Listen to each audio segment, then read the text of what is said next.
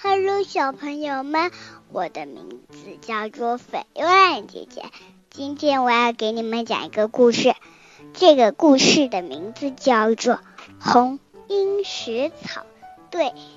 有一天，有三个小女孩，她们的头上各自都戴个樱桃发夹，她们当然就是红樱石草队。第一个红樱石草队，他拿着棒棒糖；第二个队员，红樱水草队，拿着蛋糕；第第三个红樱水草队队员。拿着煎饼，他们的零食都好好吃。啊，有救援任务啦！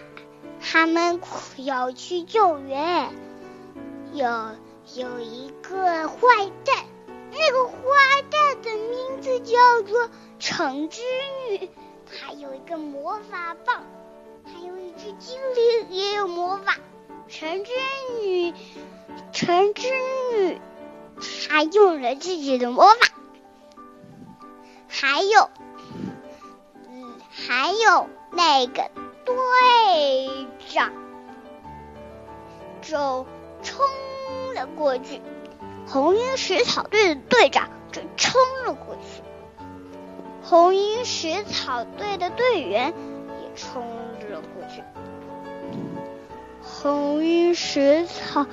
队的另外一个队员就站在原地，用他的火炮弹魔法击中了那个那个橙之女。可是橙之女用魔法棒挡一下就好了。现在他们要想个好办法了。找来了好多火，用树枝烧一下。然后他们又各自戴上自己的樱桃发夹，结果橙子女发现了，橙子女的精灵正在用脚丫拼拼图呢。橙子女的精灵太专心了，都没注意到，橙子女就使了一个魔法，击中了他们俩。他们俩都被火给烧走了。奇妙的是，橙之女竟然用她的剑弄了一个魔法，让火继续烧。哦，有一个人来了，那个神仙把那个橙之女变成。变成了那红樱石草队的一个精灵。原来橙之女就是那只精灵变的呀。可是红樱石草队里面的一个队员可糟糕了，他陷进了泥潭。现在他们都已经长大了。过很久啦，尤其是有好多西瓜吃。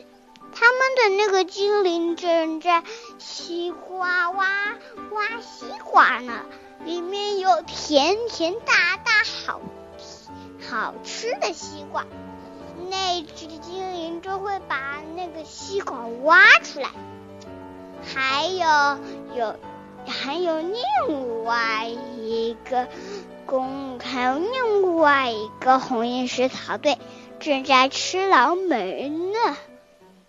过了很久了，三个红樱石草队都被做成机器人了，真是不敢相信，又变成了兔子。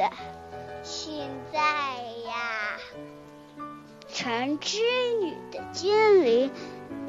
正在用脚丫拼拼图，而且跟变成兔子的红樱石草队还已经变成朋友了呢。好了，小朋友们，我的故事讲完了，谢谢大家，再见。